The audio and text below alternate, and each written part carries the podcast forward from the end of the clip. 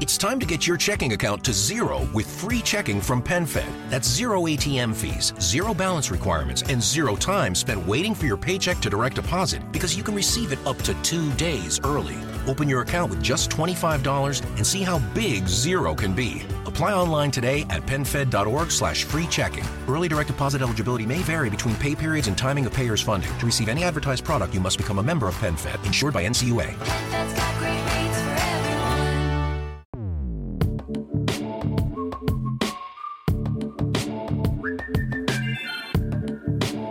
Saludos intrépidos.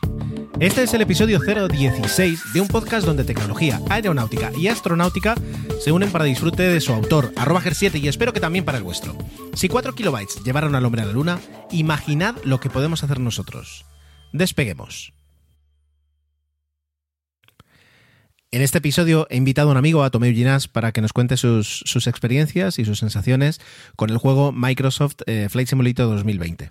Un juego por el que yo eh, prácticamente pues agradezco no tener un PC, tener un Mac, porque si tuviera un PC hubiera intentado de todos los medios conseguirlo, comprarlo, instalarlo y empezar a jugar y entonces ya directamente yo creo que pues teniendo en cuenta que salió para agosto, pues eh, tal vez Intrépidos ni existiría, porque le dedicaría todo mi, mi pequeño tiempo libre a, a disfrutar del juego. Así que bueno, pues eh, nos ha dejado con, con envidia a, algunos y bueno, pues eh, estoy tengo muchas ganas de que lo escuchéis. Pero antes vamos con la sección de tecnología, claro.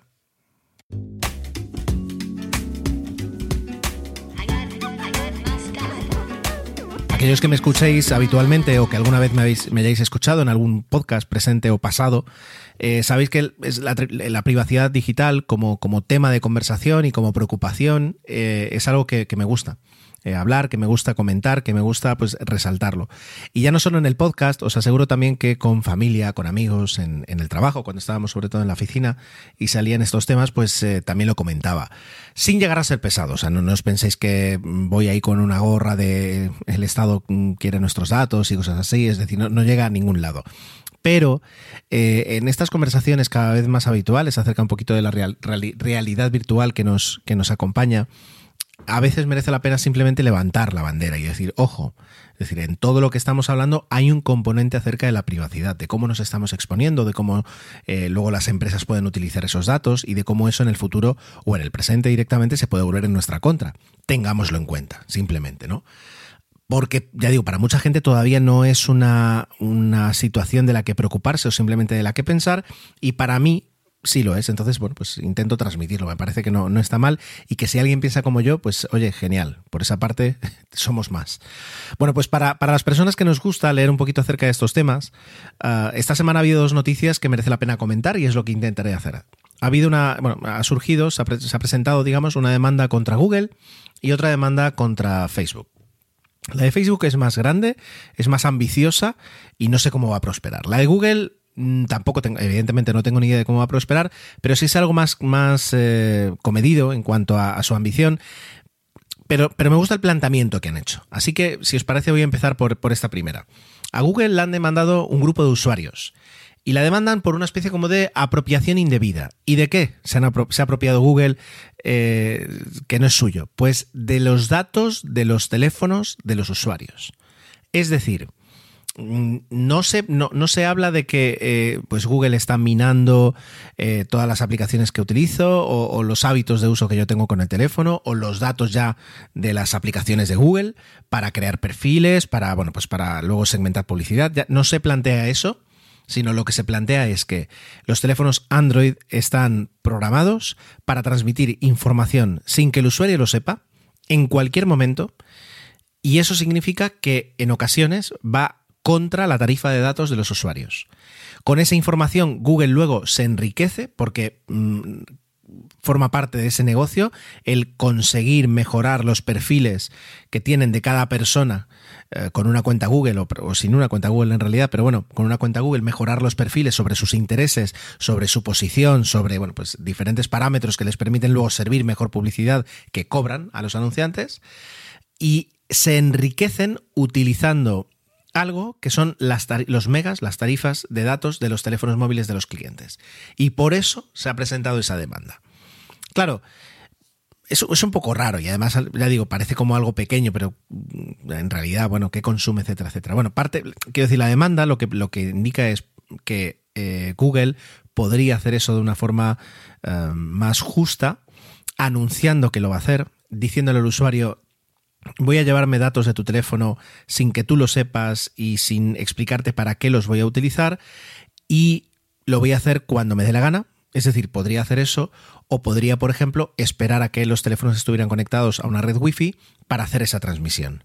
Pero eh, lo, que, digamos, argumenta la demanda es que los teléfonos están diseñados a no esperar esa, esa conexión Wi-Fi, sino que se transmiten cuando Google eh, lo cree necesario y que ni en los términos y condiciones de, Google, ni en los términos y condiciones de Android, digamos, como, como una subempresa o como un, sub, como un producto de Google, en ningún sitio te indica que cuando tengas el teléfono, es decir, yo enciendo un teléfono Android, no lo toco, no lo uso, simplemente me registro y lo dejo dos semanas encima de, un mueble conectado al cargador, lo que no me dicen en ningún caso es que sin tocar el teléfono y sin hacer el más mínimo uso, va a haber una transferencia constante de datos hacia los servidores de Google y que tampoco me van a explicar, es decir, eh, no, no, dice ni que va a haber una transferencia ni para qué se va a hacer esa transferencia, que es lo que no se sabe, ¿de acuerdo?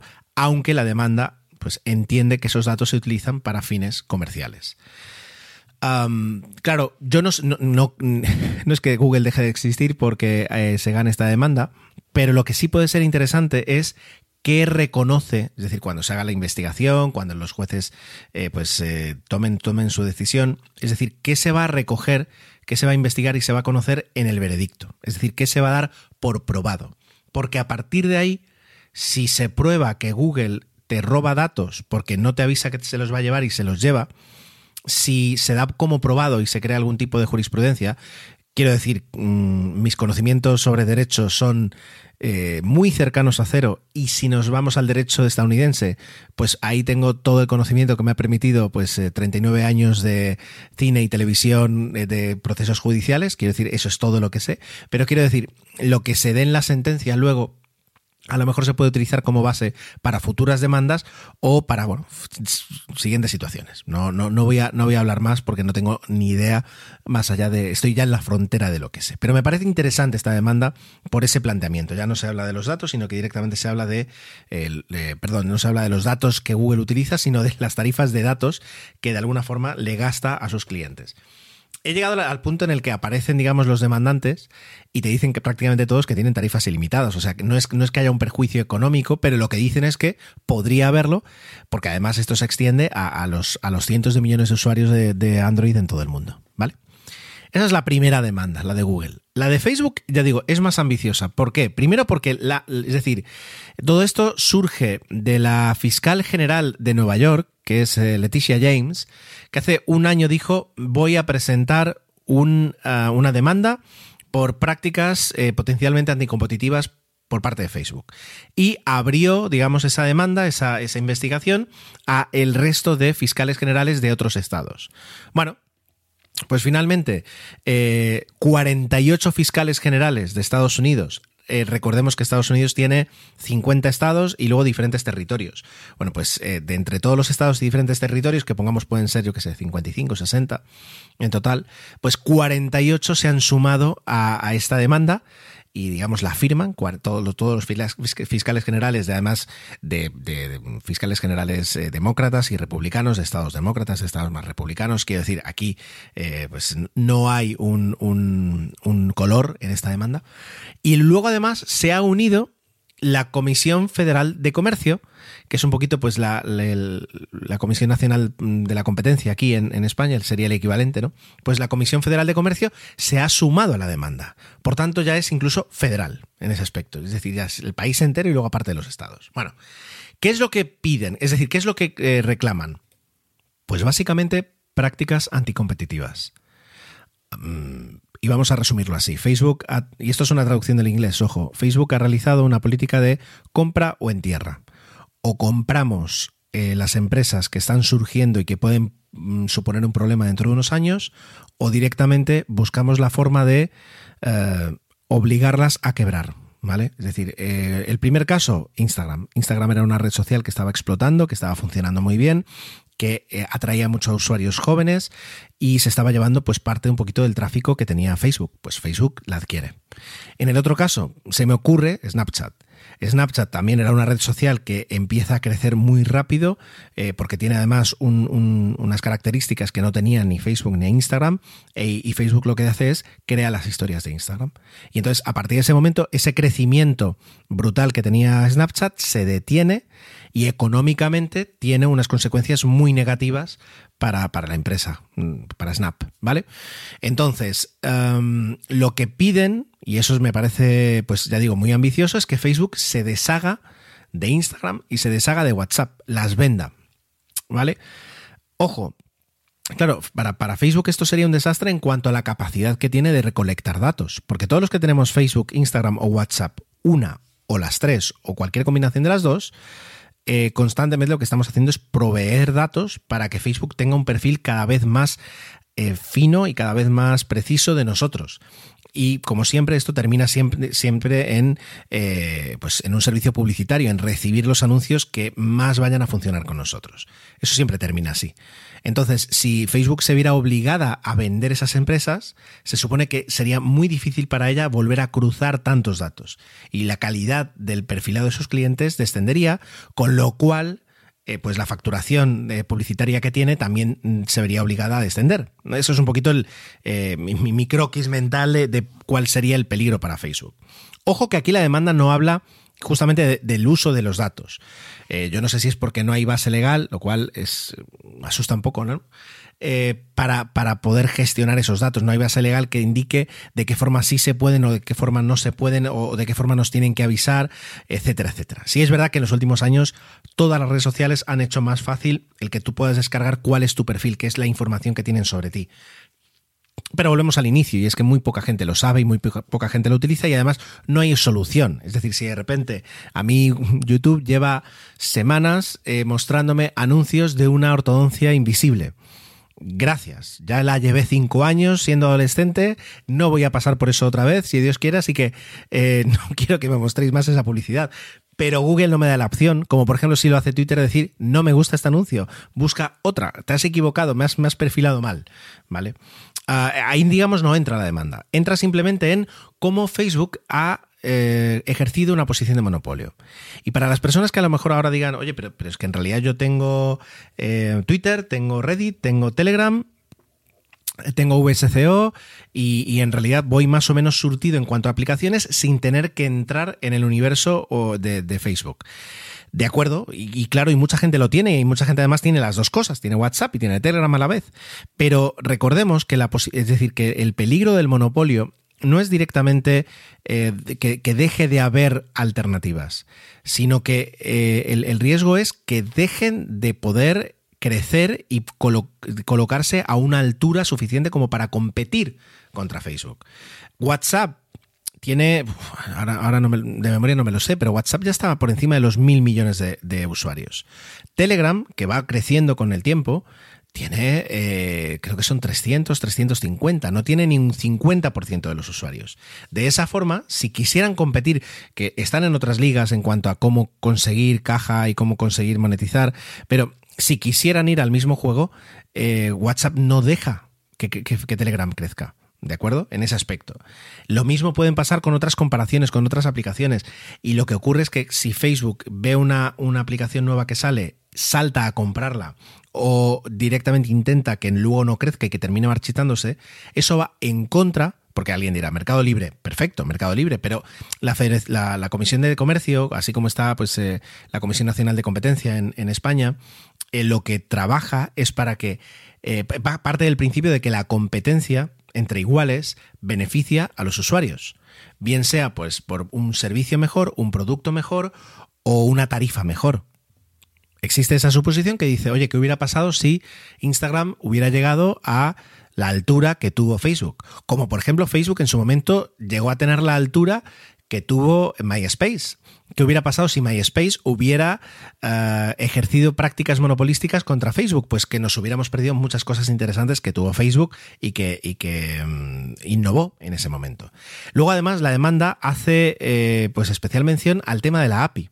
Es decir, la API de Facebook es muy potente, la API de Facebook te abre muchas puertas y, y te puede permitir hacer muchas cosas con ella, pero ah, eh, Facebook Be delighted this holiday season at Ice and Lights, the winter village at Cameron Run. Just minutes from Old Town Alexandria. Stroll through the park and enjoy winter photo ops, light displays, hot chocolate, and a warm treat. The winter village offers playtime for the entire family. Extend the magic of the holidays by visiting early, starting November 17th. Get your tickets now at CameronIceandLights.com. That's CameronIceandLights.com.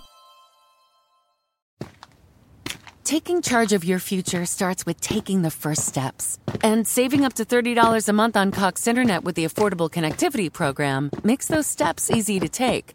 Whether they bring you to click upload on your first short film or join now for an online book club. Applying is easy. See if you qualify at cox.com slash ACP. Non-transferable one per household application and eligibility decisions are made by the FCC. Solo te va a dar acceso a la API si tú te comprometes a no competir contra ella. Y eso, es decir, aunque hay, hay, una mentalidad que nos indica decir, oye, pues Facebook se lo ha ganado, es su API, tendrá derecho a hacer lo que quiera. Recordemos, los más viejos del lugar, que es lo que pasó hace 20 años con Windows 98. Windows 98 tenía metido en la médula Internet Explorer. Y, pues al, al, final, después de mil juicios, no, no, te, no tengo guardo recuerdo de, de, quién, de dónde se hacían esos juicios, no tenía todavía esos conocimientos o esos, esos interés, ese interés acerca de, de, las, de las causas legales de hace 20 años, pero al final lo que se dictaminó es que Microsoft estaba obligando de alguna forma a utilizar su propio sistema eh, eh, navegador de Internet y le obligó, le forzó a ofrecer navegadores de su competencia. Ya digo, que sí, que Microsoft se lo había ganado, como aquí se lo ha ganado Facebook, trabajando, innovando o, haciéndose el más grande del lugar, perfecto. Pero en el momento en el que eso va en detrimento de los usuarios, ¡pum! Demanda y, y vamos a ver.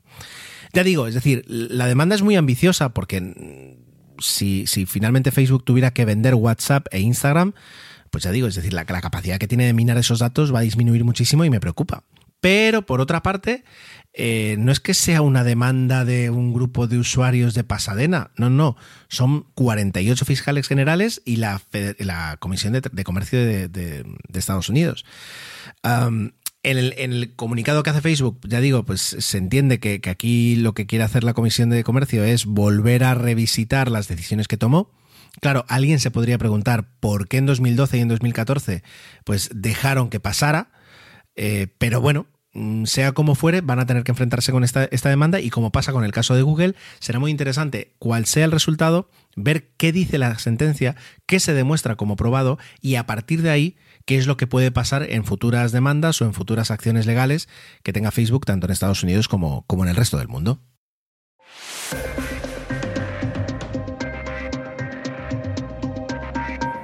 Hace muchos años, una campaña publicitaria de Mastercard dejó una frase que hemos acuñado en multitud de ocasiones para muchos motivos diferentes. Es aquello de, eh, pues, eh, la vida, lo que sea. Es decir, el objeto que tú quieras eh, no tiene precio, para todo lo demás, Mastercard. Bueno, pues en el caso de la aviación y en el caso de los aficionados y los amantes y los apasionados de la aviación, se puede decir que quien puede, quien tiene la oportunidad, consigue ser piloto. Y para todos los demás, pues está el Flight Simulator.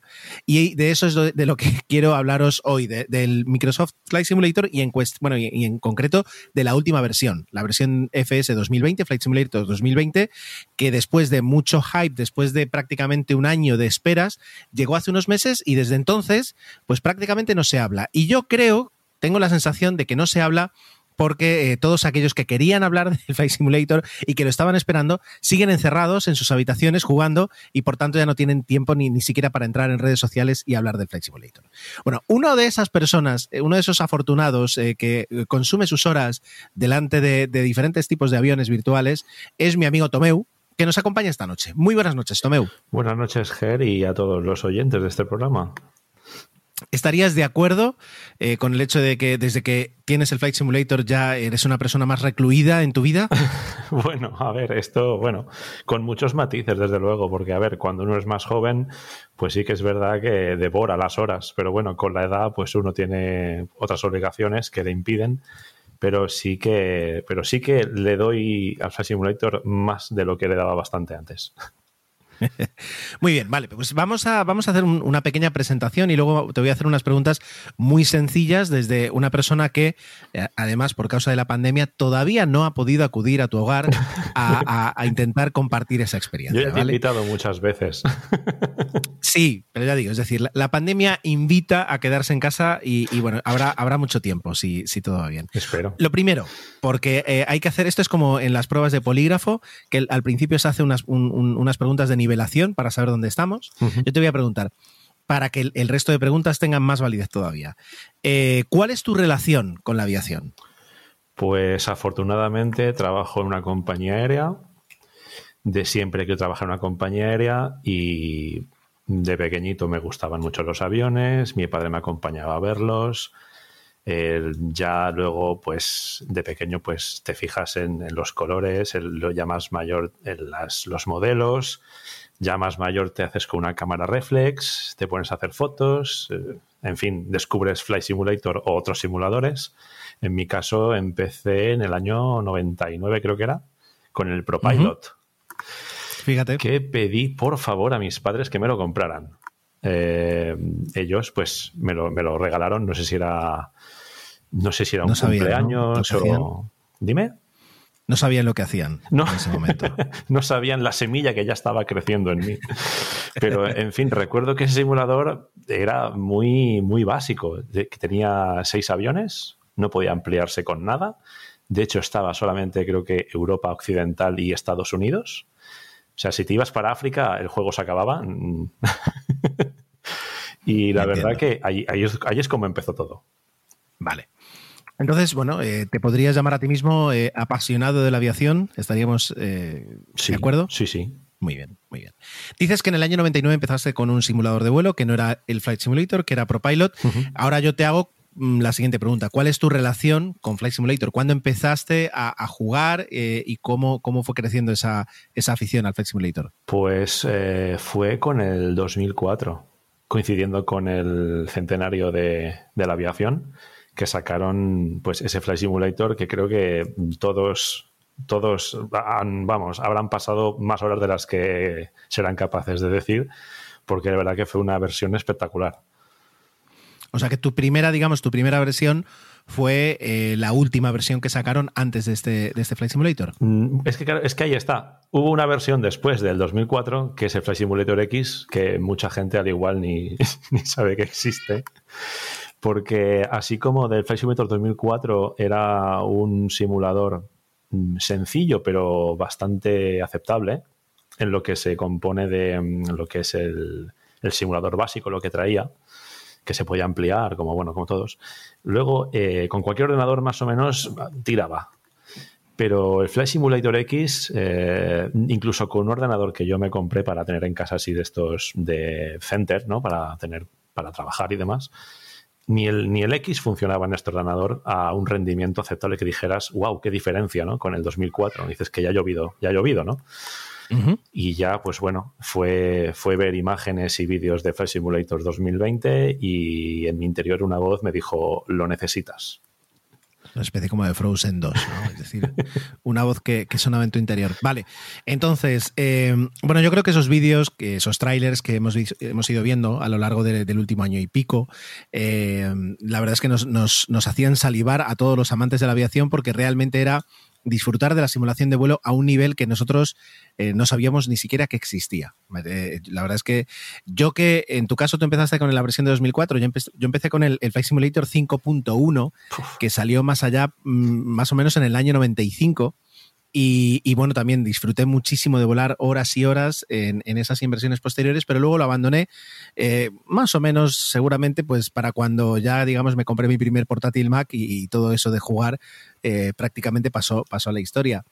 Eh, con el Flight Simulator 2020 sabíamos que iba a salir en, al- en algún momento y cuando salió tú ya lo estabas esperando. Y para ello incluso te hiciste con, con un equipo a propósito para poder jugar de forma relajada. Eh, sí, sí, sí, sí, sí. A ver, te cuento un poquito. Eh, bueno, digo, como te digo, vi esos vídeos, esas imágenes. eh, evidentemente, como tú has dicho, el juego entra por los ojos. O sea, más allá de que te guste la aviación, cualquier persona que ponga Flight Simulator 2020 trailer y lo vea en una calidad mm, HD o 4K en su casa, tiene que, o sea, tiene que alucinar. Porque lo que se ve, o sea, ese realismo de las nubes, de, de las luces, de los reflejos, o sea, es a un nivel, como te he dicho, que nunca antes se había visto. Y yo, como te digo, dije, ese lo, lo necesito y claro, estuve esperando un tiempo para ver qué especificaciones eh, necesitabas para que ese juego fuese a ese nivel. Para mi sorpresa, no hacía falta, bueno, a ver, evidentemente era un ordenador que no tenía, ¿vale? Porque digo, este que tengo de trabajar, evidentemente era imposible que arrancase con eso, pero por lo visto no hacía tampoco falta tener un ordenador, como digo yo, que no existe para poderlo hacer funcionar a ese nivel, o a un nivel muy cercano a eso. Y ya fue pues cuando sacaron las especificaciones, me puse a mirar ordenadores junto con un amigo mío que entiende bastante más y llegamos a la conclusión de que la única manera de poder conseguir un ordenador de unas características, como digo yo, ¿no? Como, como te he dicho antes, ¿no? Que como no tenemos dinero, pues tenemos que conformar con lo que podemos, pues poderme hacer con un ordenador que no fuese ni el mejor ni el peor, es decir, a unos rendimientos aconsejados.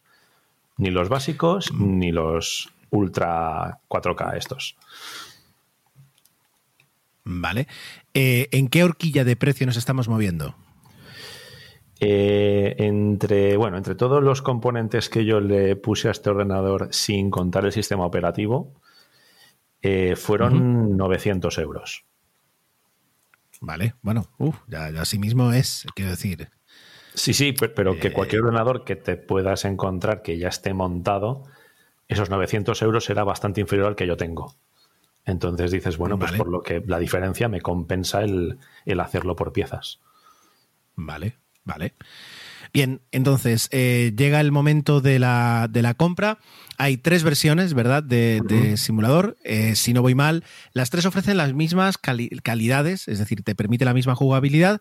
La única diferencia es en el número de eh, áreas, de aeropuertos preparados al detalle en los que puedes operar y el número de aviones que puedes volar, ¿cierto? Eh, de, bueno, de forma inicial sí. Eh, bueno, hay una serie limitada de aviones en la versión estándar, luego estaba la, creo que era la deluxe, y luego la... No, o- bueno, espérate, es que digo, no sé si era... Bueno, yo tengo la, la- la- la última, vamos, la, superior. Y en esa, o sea, se- yo quería esa porque en esa tenías la oportunidad de poder utilizar un Dreamliner. Eh, esto no me, me da hasta vergüenza decirlo. Después de meses, desde agosto que salió hasta ahora, aún no he sido capaz de coger el Dreamliner para hacer un vuelo como hubiese hecho con el 2004. Porque la dificultad del simulador del 2004 a este hay, bueno, mucha diferencia. Ahora, ahora, ahora hablaremos. Pero entonces, es decir, con, con las diferentes versiones tienes, ¿verdad?, acceso a más aviones Sí, sí, sí. y sí. a más aeropuertos. Aunque en realidad tú puedes volar a prácticamente cualquier aeropuerto y el aeropuerto está. Sí, eh, bueno, a ver, la diferencia de estos aeropuertos es que son modelados a mano por la gente de Asobo, ¿vale? Que es quien ha hecho el juego. Eh, tú, si por ejemplo vas a Madrid-Barajas con la versión estándar, pues tendrás un aeropuerto con edificios estándar. Pero si tienes la versión deluxe, pues tienes Madrid-Barajas con sus terminales como están, con bueno, toda la cartelería que, que tenga de Madrid-Barajas, con bueno, pues el escenario es como si estuvieras realmente en Madrid. Vale, vale, de acuerdo. Bien, em, bueno, soy, soy testigo, he sido testigo de que tu, tu proceso de instalación y tu arranque, tus primeros días con el juego, fueron, eh, digamos, no voy a decir traumáticos, pero casi. Bueno, estuve a punto de acudir a algún psicólogo porque yo ya no sabía qué hacer con ello. Es decir, te acababas de, de comprar un ordenador que, como, bueno, como ya he dicho, barato no era. Un juego que evidentemente la versión deluxe tampoco era la más barata y era entre todo el tiempo entre instalaciones era incapaz de hacerlo funcionar. Incapaz. errores constantes, se quedaba colgado, era, era incapaz de hacerlo funcionar. Hasta que, mm, gracias a Twitter, logré encontrar una respuesta, porque Microsoft, pues eso, tenía como una serie de, de en plan, si tenías estos errores, pues podía ser esto, esto, otro, prueba a desinstalar no sé qué, quita el antivirus, quita el firewall, cosa que yo no entendía, ¿no? Porque yo uso un Windows 10 y yo no soy capaz de entender a fecha de hoy por qué cuando Flight Simulator tiene que actualizarse, el propio Flight Simulator me recomienda que quite el firewall de Windows para poder coger algo de Microsoft para mi ordenador. O sea, yo no lo entiendo todavía. No, es, es, es duro, porque además es- estamos hablando del Microsoft Flight Simulator. Que es decir, Que son eh, gigas si y gigas con algo y te- gigas de instalación. Aparte de que, sí, aparte que las actualizaciones son así, pero quiero decir que, que un producto de Microsoft te pida que desactives el firewall del Sí, sí. sistema operativo de Microsoft es, es, muy duro. es curioso. Vamos, vamos a resumir en que al final todos los problemas que tenías eh, se resumían en que tu, tu nombre de usuario tenía una tilde. Taking charge of your future starts with taking the first steps. And saving up to $30 a month on Cox Internet with the Affordable Connectivity Program makes those steps easy to take. Whether they bring you to click upload on your first short film or join now for an online book club. Applying is easy. See if you qualify at cox.com slash ACP. Non-transferable one per household application and eligibility decisions are made by the FCC. Powerful is the Cox network? So powerful that one day the internet will let your doctor perform miracles from thousands of miles away, Connecting to remote operating room. giving a whole new meaning to the term house call. Operation complete. The Cox network, with gig speeds everywhere, it's internet built for tomorrow, today. Cox, bringing us closer. In Cox serviceable areas, speeds vary and are not guaranteed. Cox terms apply, other restrictions may apply. Exacto, mi apellido, pues como mucha gente puede tener en sus apellidos o nombres, pues contiene un acento. Y Microsoft pues había decidido que, que los acentos pues no van. Yo eh, tuve que rescatar mi cuenta de Hotmail para poder acceder a, la compra o, o la pre-reserva de Flight Simulator. Claro, tú, mi antiguo mail, pues, a ver, yo que sé cómo estaba, pero bueno, lo normal es que pusiera mi nombre y mi apellido como toca. Y, claro, hasta que hubo, digo, como digo en Twitter, uno que, que leí, ya cansado yo de, de probar cosas distintas, es que al total creo que fueron ocho o nueve instalaciones que entre una y otra podías tirarte dos horas perfectamente, sin saber si iba a funcionar. O sea, es que dejé hasta el ordenador toda una noche instalando. Digo, bueno, a ver si mañana esto funciona. Y la frustración de que no fuese. Entonces, este buen hombre dijo que había cambiado en su cuenta de, de Microsoft el nombre suyo porque en su nombre él tenía también un acento que quitó y de entonces ahí funcionó. Yo cuando vi eso vi un poco la luz.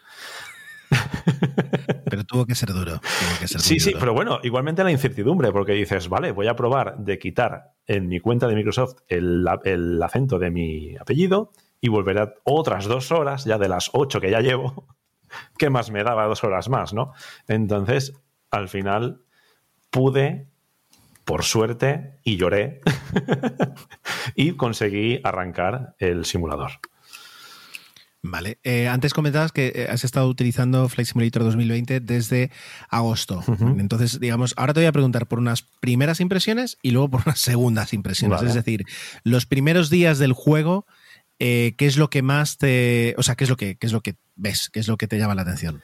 Eh, al principio yo o sea, mm, no tenía eh, como, es decir, de Flight Simulator 2004 a este, que es el último que yo había usado, por así decirlo, en 2004 los aviones que venían por defecto eran aviones realmente con unas cabinas muy sencillas.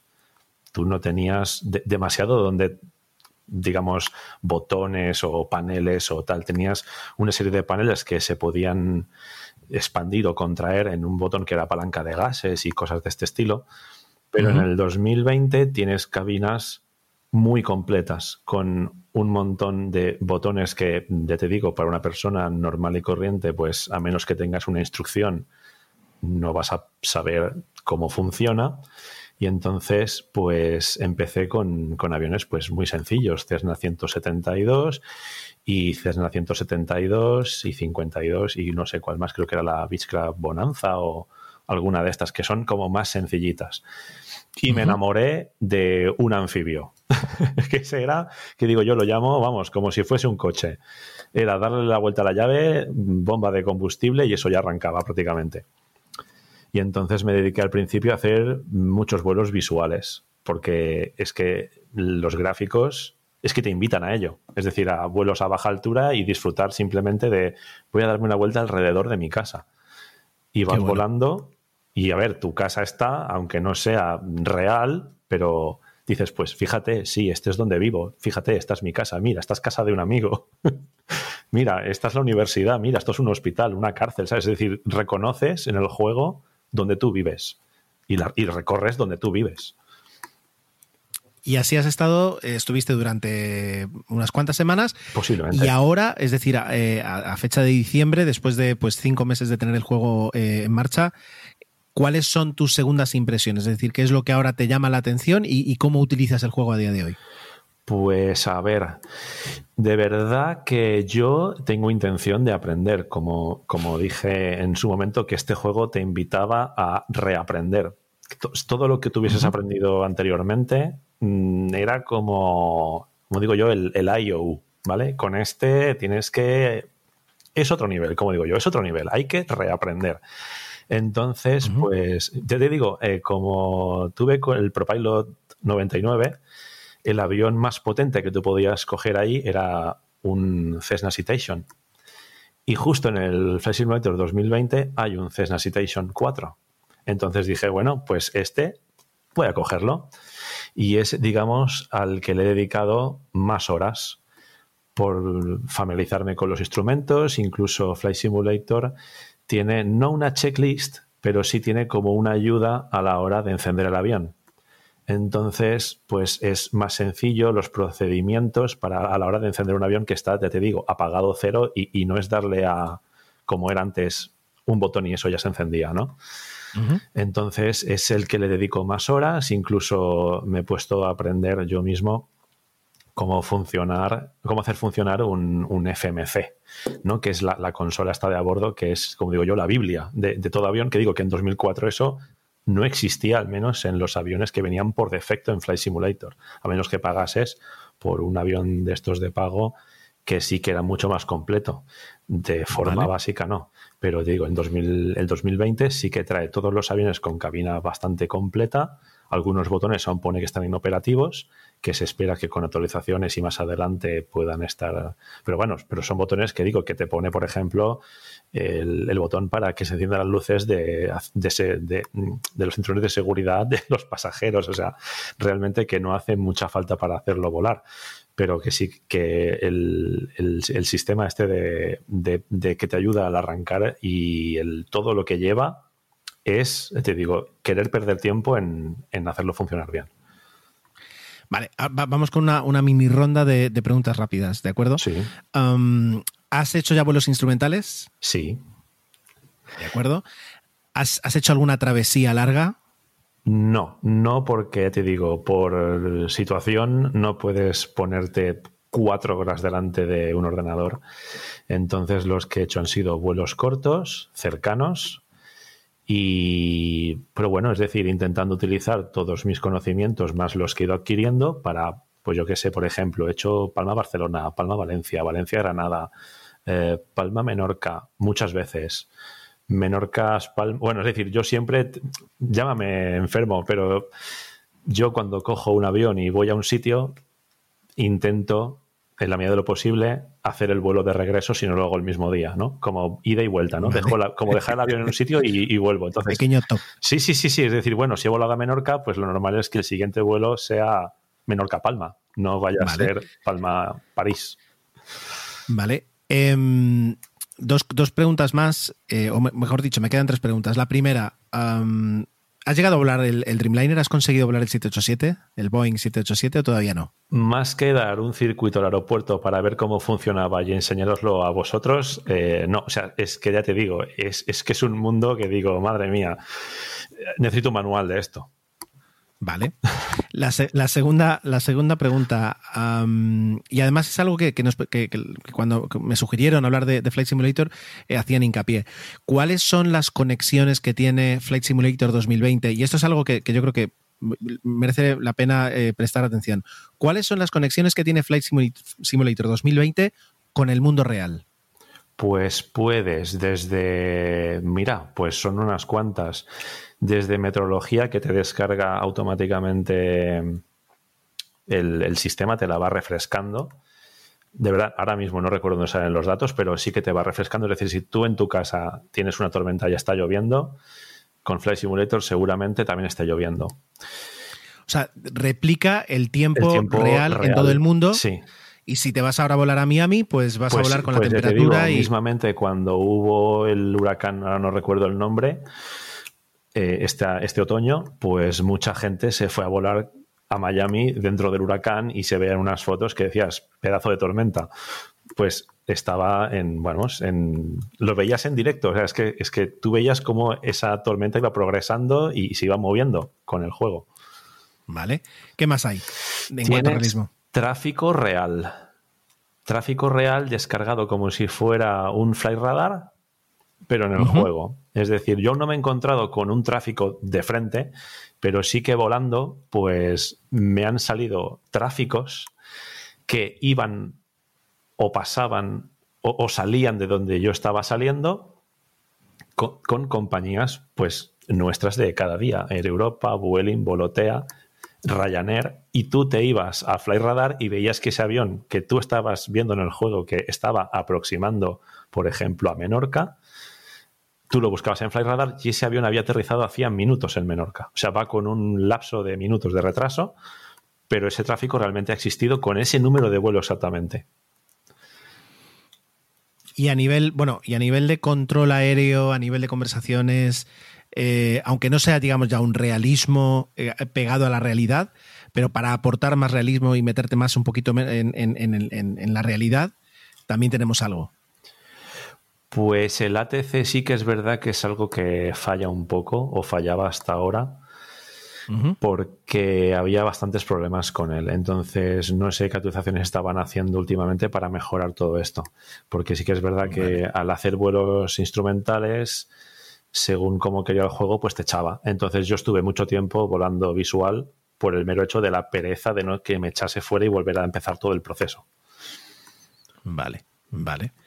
Bien, la última pregunta, y es justo además, eh, lo has mencionado tú ahora. ¿Cuál es la, la política y cuáles son las expectativas de actualizaciones que tiene el, el, el juego para, para ti?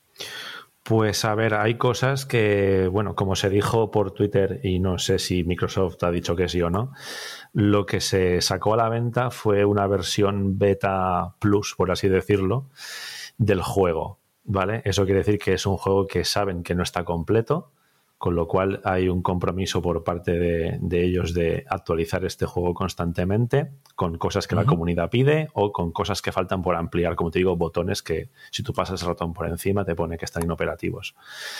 Eh, ellos, ah, mm, ya te digo, semanalmente, quincenalmente van anunciando pues actualizaciones del juego que, que no son precisamente pequeñas desde ampliaciones de, pues eso, de, de servicios que ya hay o, de mejoras, también pues incluso de mejoras de escenarios, mejoras de, de- de, bueno, de todo lo que es el, el sistema de volar de cada avión, errores que van encontrando, todo eso lo van mejorando. ¿Y, y estás eh, satisfecho con, con las actualizaciones así como van llegando? Bueno, es decir, yo co- con el uso que le hago actualmente, que ya te digo, tampoco es muy, muy, muy meticuloso y muy profundo, la verdad que decir, estos pequeños arreglos yo realmente ni me doy cuenta. Sí que me doy más cuenta, pues eso, por ejemplo, cuando sacaron una actualización especial que era, pues, Japón, por ejemplo, pues sacaron varios ciudades, varios aeropuertos, de estos que hemos dicho detallados manualmente. Y sí que, claro, es decir, el juego mejora bastante en eso, porque mm, tú vas a Japón y te encuentras que en un sitio donde, o por ejemplo, volando por aquí, por España, donde hay una catedral o una iglesia, te encuentras un edificio que parece la de Industrias Wayne, ¿sabes? Entonces, claro, yo, por ejemplo, salir de Palma y ver la catedral, que la catedral parece, ya te digo, un edificio de, de- de Industrias Wayne con, con sus torres de refrigeración y tal, y dices, ostras, es un poco raro, ¿no? Entonces ahí es donde la comunidad sí que ayuda bastante que digo, gracias a esta gente que dedica mucho tiempo a esto, sí que ellos han mejorado también esas otras cosas. Vale, vale. Muy bien, pues eh, yo creo que nos queda una visión bastante completa de, bueno, pues tu experiencia como jugador, como, como apasionada de la aviación, eh, pues cuánto le completa y cuánto disfruta con, con Flight Simulator. No creo que, no sé si hay, hay algo que se te quede en el tintero que tengas ganas de, de comentar para cualquier persona que esté pensando jugar o que también juegue o, o que la verdad es que a lo mejor lo escucha por primera vez o no ni se lo piensa comprar, pero, pero todo el tema de la simulación le puede llamar la atención. Yo, al menos, mis dudas han quedado resueltas. Pues bueno, yo lo único que puedo añadir a esto es que, a ver, cualquier persona que haya usado un simulador en su vida, por poco que le guste, le, va- le va a encantar. Y si hay alguien que quiera mm, verlo, antes de gastarse los 60 euros que vale la versión estándar o los 120 que vale la que yo cogí, pues a lo mejor le interesa más pagarse un Game Pass de Microsoft que te permite probar incluso este juego, además de otros muchos títulos que ellos lo, lo dijeron, ¿no? Si no estás dispuesto a pagar este dinero porque quieras probar, pues pagas ese Game Pass que es mucho más barato durante, creo que es un año, creo que nos irán 30 euros así, y podías jugar a este y a otros muchos juegos. Entonces, cualquier persona que quiera probarlo tiene esa opción más económica. Y para todo lo demás, pues también. Lucky Land Casino asking people what's the weirdest place you've gotten lucky? Lucky? In line at the deli, I guess? Aha, in my dentist's office. More than once, actually. Do I have to say? Yes, you do. In the car before my kids' PTA meeting. Really? Yes. Excuse me, what's the weirdest place you've gotten lucky? I never win and tell. Well, there you have it. You can get lucky anywhere playing at LuckyLandSlots.com. Play for free right now. Are you feeling lucky? No purchase necessary. Void where prohibited by law. 18 plus. Terms and conditions apply. See website for details. queda YouTube, donde también ya hay miles de horas de. muchísimos, muchísimos vídeos, muchísimos vídeos. Bueno, Tomeu, te agradezco muchísimo todo lo que nos has contado eh, y bueno, pues eso, muchísimas gracias por, por estar con, con nosotros y seguro que esperamos en el futuro más colaboraciones tuyas eh, como Aero Trastornado. Pues a ver si es verdad y nada, gracias a ti.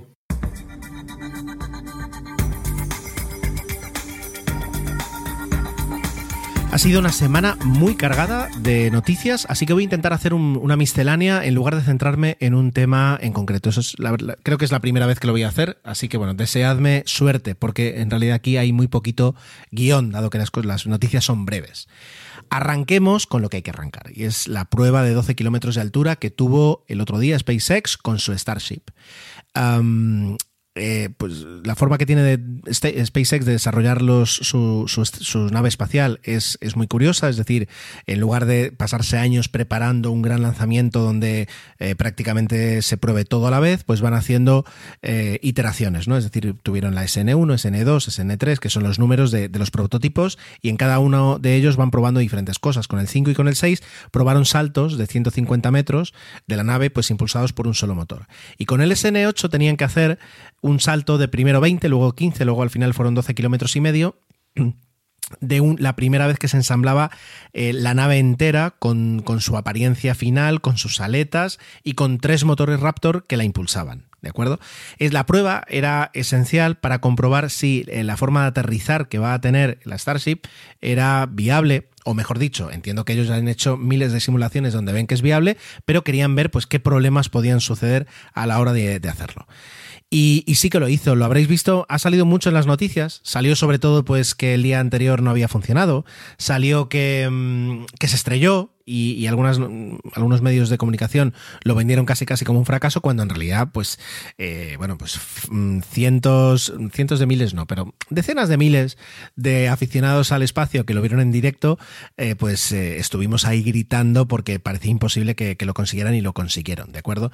La nave subió des- despacio, pues hasta los 12 kilómetros de altura, luego se quedó prácticamente en suspensión durante varios minutos, apagaron un motor, apagaron un segundo motor, todo eso estaba previsto, aunque nos asustaba.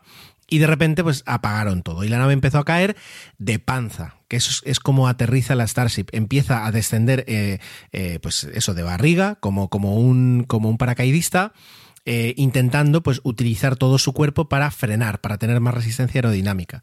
Cuando está a unos pocos cientos de metros de- del suelo, em, con la ayuda de sus aletas y con la ayuda de los motores, se enciende otra vez, se coloca digamos, eh, trazando una curva, se coloca otra vez en posición vertical y a partir de ese momento cae de culo, disculpadme la expresión, y debería aterrizar de una forma suave en el suelo. Bueno, pues la prueba que eh, directamente pasar de un salto de 150 metros a montar la nave de forma completa y, hacer un, un salto de 12 kilómetros, pues hay un salto bastante grande, valga la redundancia, pues eh, fue todo un éxito. Se recopilaron muchísimos datos y la nave llegó a tocar suelo. Lo que pasa es que lo tocó demasiado rápido porque no pudo encender todos sus motores por un problema determinado que ya se están arreglando, que no hay ningún problema. Y ya digo, como prueba espectacular, un éxito rotundo y fue muy bonito disfrutar de esos minutos, ¿de acuerdo?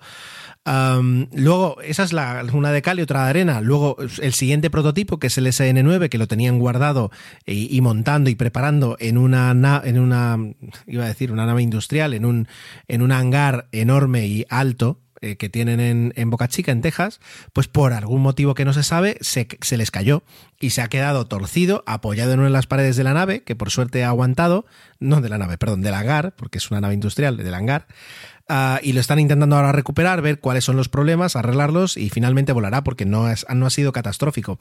Pero SpaceX en ese aspecto lo mismo es capaz de, de hacer una maniobra espectacular con un bicho de 12, pi- de 12 pisos de altura eh, en, en una prueba, como el que luego se les tropieza un- el siguiente y se les, cae, eh, se les queda apoyado en la pared de, un hangar. Bueno, es, es- son las cosas de innovar, que a veces, por supuesto, te equivocas con lo más, con lo más básico, ¿vale? Eso por una parte.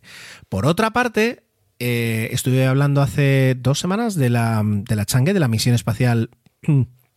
Perdón, de la misión espacial china que pretendía recoger mm, pruebas en, perdón, eh, muestras de la Luna y pues la noticia es que lo ha conseguido. Es decir, que ya estamos muy cerca. De hecho, se espera que eh, entre el martes y el miércoles se estrelle, se estrelle, bueno, aterrice en, perdón, aterrice en China, en Mongolia, en la cápsula con las muestras. Se cree, nos lo van a decir, y nunca lo sabremos eh, a ciencia cierta, pero se cree que son en torno a dos kilos. eh, y la misión ha sido un éxito. Y es una misión, como expliqué, que tiene un perfil complicadísimo. Que si sustituyes muestras o, nave con, con una cápsula con, astronautas, en realidad lo que has replicado un poquito es el éxito de las misiones Apolo, pero pues, con, con una simplificación mm, básica por el hecho de no llevar personas. Pero lo que han conseguido es espectacular, es decir, es, es increíble. Y la misión ha ido tal y como pretendían, no ha habido el más mínimo problema, o si lo ha habido, no se ha sabido, pero bueno, el hecho de que finalmente lleguen las muestras es que cualquier problema que hayan tenido lo han conseguido solucionar. Así que, oye, espectacular para ellos.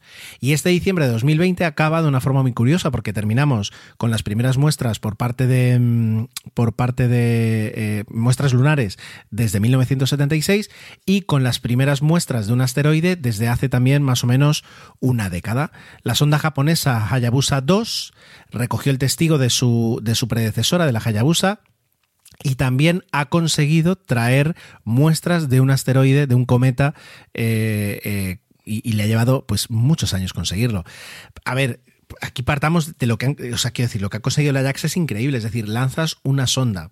La sonda navega eh, durante años hasta conseguir aproximarse a un, a un cometa lo orbita, lo, lo, tiene, digamos, ahí, lo observa, le saca todo, digamos, todas las pruebas que puede tener la propia sonda desde sí. Y luego la sonda se acerca, eh, llega a aterrizar dos veces al, en, el cometa, al cometa, eh, recoge muestras, incluso muestras de superficie, luego lanza una pequeña carga explosiva que provoca un cráter para poder volver a aterrizar y coger muestras eh, desde, desde una mayor profundidad que, que la de superficie coge esas muestras, vuelve a la Tierra, llega, orbita la Tierra, eh, prepara las muestras en una pequeña cápsula que está preparada para la reentrada y la lanza, en este caso ha, aterrizado en, en, Australia, donde un equipo la recoge, se la lleva al, laboratorio y a partir de ese momento puede estudiar muestras minerales del inicio de la formación del sistema solar.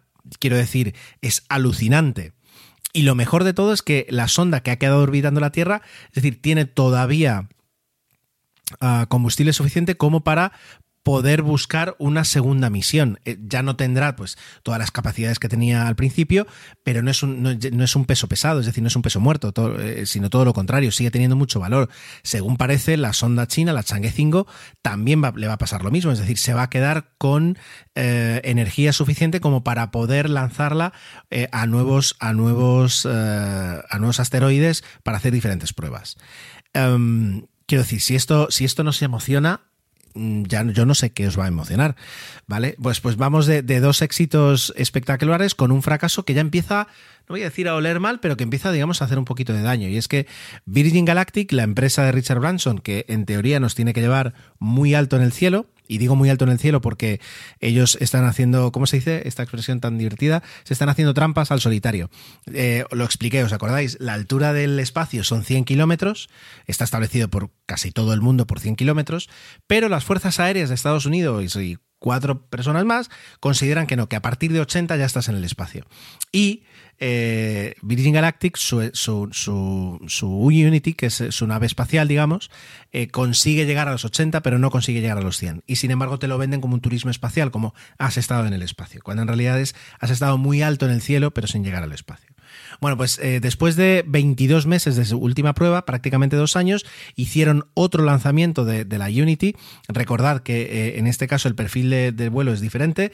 La Unity eh, despega colgada de un avión nodriza, el avión nodriza la eleva todo lo que puede y cuando la suelta, pues enciende sus motores, sus cohetes y sube hasta arriba. Tiene un vuelo parabólico, mm, tienes varios minutos en gravidez y luego aterriza como un avión. Eh, llevamos muchos años esperando que entre en servicio el servicio de Virgin, eh, digamos, los vuelos de Virgin Galactic y por diversos motivos se han retrasado. Incluso hubo un accidente con, con fallecidos. Pero que después de 22 meses hagas otra prueba y vuelvas a tener un problema, en este caso el motor no se encendió, la nave volvió sin ningún problema a tierra, es decir, eso no, no fue un accidente ni mucho menos, pero es una prueba fallida. Eh, ya digo, no sé por, no, no voy a decir no sé por qué se demora tanto, pero no es normal tantos años de retraso en, en algo, eh, en una misión, no voy a decir sencilla, pero una misión realizable, en la que en los primeros años se avanzó muchísimo, pero luego eh, se ha quedado como a medio gas, como que no termina, nunca mejor dicho, de, des- de despegar. Bueno, vamos a ver, mm, porque realmente no hay ninguna alternativa, ninguna posibilidad de turismo espacial a día de hoy ya posible, a no ser que consigas irte a... ¿A dónde? A, a la Estación Espacial Internacional, pues a un precio digamos totalmente diferente de lo que puede, de lo que puede ser Virgin Galactic. Y hablando de retrasos, finalizamos con la noticia de que se ha programado para finales de marzo la primera, la última, bueno, la segunda misión de prueba de la cápsula Boeing Starliner, que es la alternativa a las cápsulas Dragon, que es la segunda forma de transporte que tiene la NASA para llegar a la estación espacial, pero que también forma parte de su programa privado, pro- perdón, programa comercial de vuelos tripulados, en las que eh, la NASA simplemente alquila eh, viajes en, determinadas naves, Dragon, Starliner, pero que luego tanto Boeing como, SpaceX pueden utilizar esas cápsulas para lo que quieran, porque son suyas, el desarrollo ha sido suyo y, ellos pueden vendérselo, alquilárselo, lanzarlo ellos mismos, pueden hacer lo que quieran en ese aspecto. Como sabéis, y algún día podemos hablar más de la Starliner, la Starliner era la, la segunda, había una competición de quién iba a ser la primera, tanto la, la, la Crew Dragon como la Starliner tuvieron sus problemas, pero en la, en la última misión que, que voló eh, sin tripulación y que tenía que ser la prueba definitiva para luego ya poder hacer una misión de demostración con, con astronautas, eh, muchas cosas fueron mal. Y lo que se demostró es que Boeing eh, no había hecho los deberes que Boeing, o sea, los problemas que surgieron, luego cuando se investigó se dieron cuenta que había muchos más problemas que Boeing no había mm, digerido correctamente, que no había solucionado en su momento, ni que había tomado las precauciones necesarias. Eso ha obligado, pues prácticamente más de un año y medio de, de retraso, de revisión de todo y de prácticamente, no digo volver a un punto de partida ni mucho menos, pero sí replantearse las formas en las que Boeing estaba haciendo las cosas con esa cápsula. Ah, bueno, marzo de 2021, teniendo en cuenta que hay una pandemia por en medio, pues no suena mal, eh, podría ser bastante pronto. Y si la prueba es, es exitosa, entonces ya podríamos estar hablando para unos meses siguientes, pero tal vez para el verano, como mucho para el otoño de 2021, la prueba de demostración ya con astronautas a la Estación Espacial Internacional. A partir de ahí, pues eh, SpaceX, perdón, la NASA puede contratar e irá distribuyendo pues sus necesidades de viajes espaciales entre los dos contratistas, pues teniendo en cuenta un poquito las características que tengan cada una de ellas. Pero bueno, eh, no deja de ser una, una noticia interesante. Además, yo que me declaro eh, sin ningún problema. Pues fan de Boeing, eh, pues eh, me, me ayuda, eh, me, me- me me congratula que tenga un poquito encaminado el futuro de la, de la sonda Starliner. Y hasta aquí la miscelánea. Mm, No lo sé, comenta- comentadme si os ha gustado, si os gusta más a lo mejor que entremos eh, en temas concretos. Desde luego Santi siempre se trae ahí, digamos, un punto preparado. El de la semana que viene va a estar muy bien y lo vamos a disfrutar. Pero hoy yo he querido hacer aquí un poquito de popurrí y bueno, pues por supuesto tenéis medios de contacto para contarme si os ha gustado o si preferís que yo también me prepare ahí un tema a profundidad.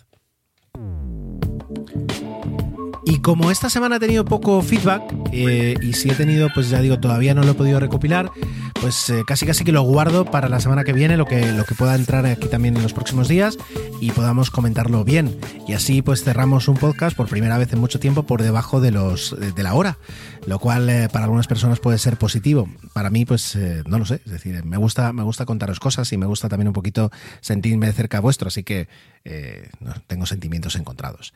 Sea como fuere, os agradezco muchísimo el tiempo que habéis dedicado a escuchar este programa. Por supuesto, en emilcar.fm barra intrépidos tenéis acceso a todos los medios de contacto del podcast y también al resto de podcasts fantásticos que tiene la red de Emilio. Hasta la semana que viene.